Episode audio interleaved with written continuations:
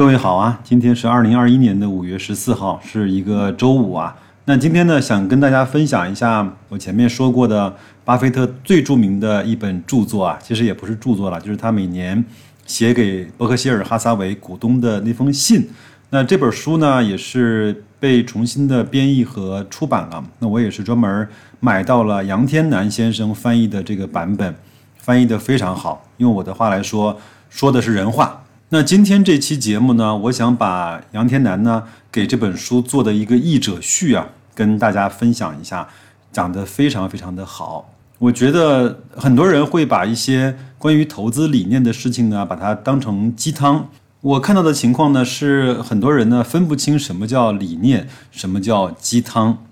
其实对我来说不难分辨，鸡汤呢就是看的时候热血沸腾，好像貌似有道理，但是你很难从这碗鸡汤里面找到你可以去落实的方法。比如说，有的鸡汤告诉你要从善如流，上善若水，要善待他人，要去努力，要去乐观的面对生活，怎么做呢？那好，那咱们就进入这篇译者序啊，我呢慢慢的读，各位呢静静的听。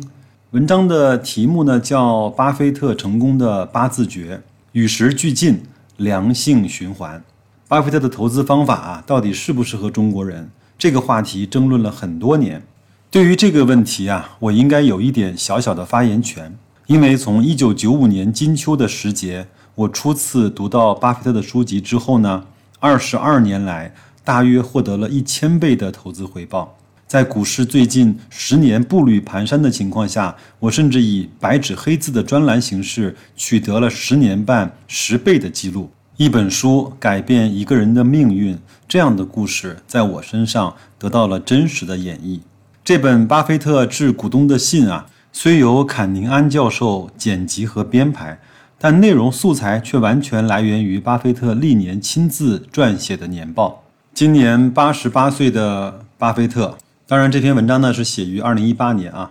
至今呢还能够每天跳着踢踏舞去上班，这本身啊已经是值得我们学习的奇迹了。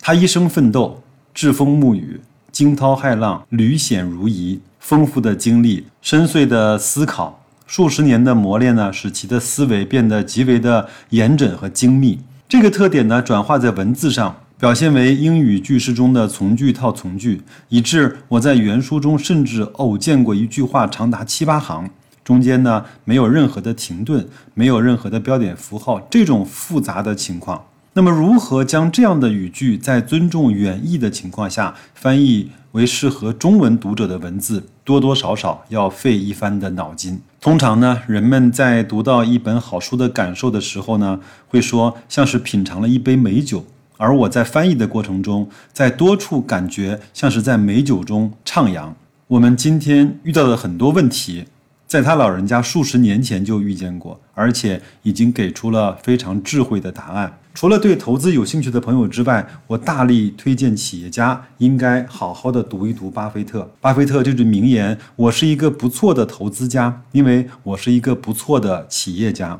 我是一个不错的企业家，因为我是一个不错的。”投资家正是实业与资本结合的真实写照。关于巴菲特一生的成功秘诀，已经有无数人做出了评价。我个人呢，可以认为归结为八个字：与时俱进，良性循环。巴菲特早年啊，从师格雷厄姆，后来遇见了费雪，再后来呢，与芒格搭档，可以说是一个终身学习的典范。巴菲特曾经说过，自己百分之八十五是格雷厄姆，百分之十五呢是费雪。但《巴菲特之道》的作者呢，哈格斯特朗的说法是：如果今天有机会再做一次表述，巴菲特可能承认他的方法中的百分之五十来自于格雷厄姆，百分之五十来自于费雪，二者呢平分秋色。谈到芒格啊对自己的影响的时候，巴菲特说，芒格是自己从猩猩进化为人类。可见，任何对巴菲特投资理念僵化不变、刻板固执的理解，都是画地为牢、作茧自缚。真正的巴菲特是活的巴菲特，是与时俱进的巴菲特。除了投资功利上的与时俱进之外，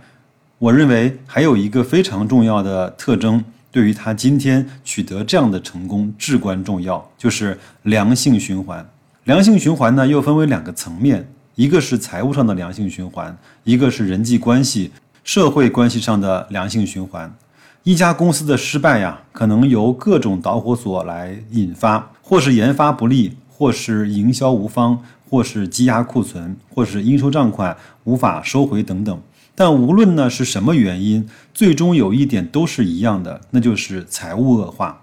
人们所见过的企业失败，基本上都是由财务上无法形成良性的循环而造成的。反观巴菲特，无论早年间投资两千五百万美元买下喜事糖果，还是后来投资十亿美元入手可口可乐，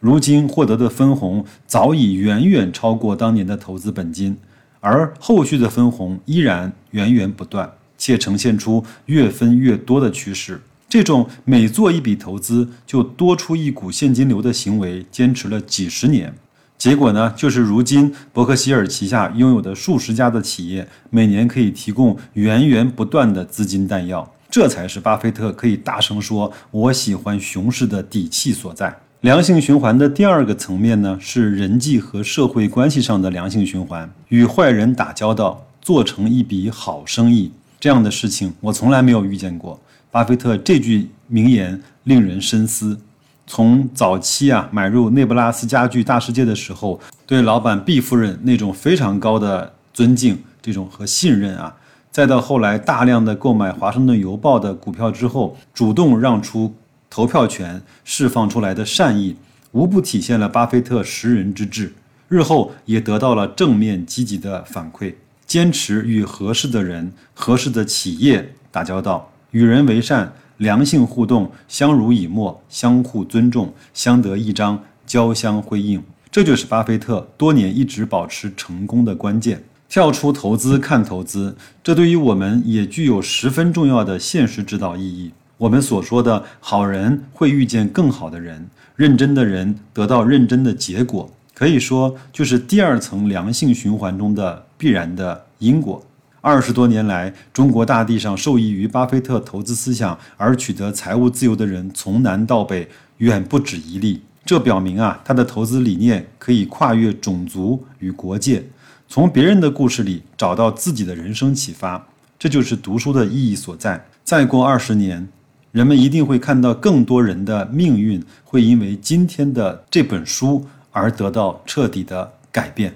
杨天南，二零一八年一月份。好吧，文章读完了，在这样的文字下呢，白老师也不想再赘言什么了。我只想说一句：最近有特别多的听友呢，在微信和节目的留言区呢跟我来交流，但是绝大部分的交流呢都是基于这家上市公司股票的价格。当价格呢出现了可能不如他人意的下跌之后呢，就产生了种种的怀疑。比如说董明珠的治理能力，比如说管理层的稳定，比如说多元化的成功性，比如说和美的之间的差异，比如说空调的天花板等等等等吧。还是那句讲了一万四千多遍的，要关注企业的价值，价格呢是围绕价值波动的。你只有看好了价格，才能够吃得香、睡得踏实，包括这个钱也赚得稳稳当当。最后呢，我记得杨绛先生啊说过一句话：人生大部分的苦恼都是来自于两件事情，第一，书看的少；第二，想的太多。那就这样吧，祝各位结束本周的工作，在双休日周末好好休息一下，咱们下周一再见。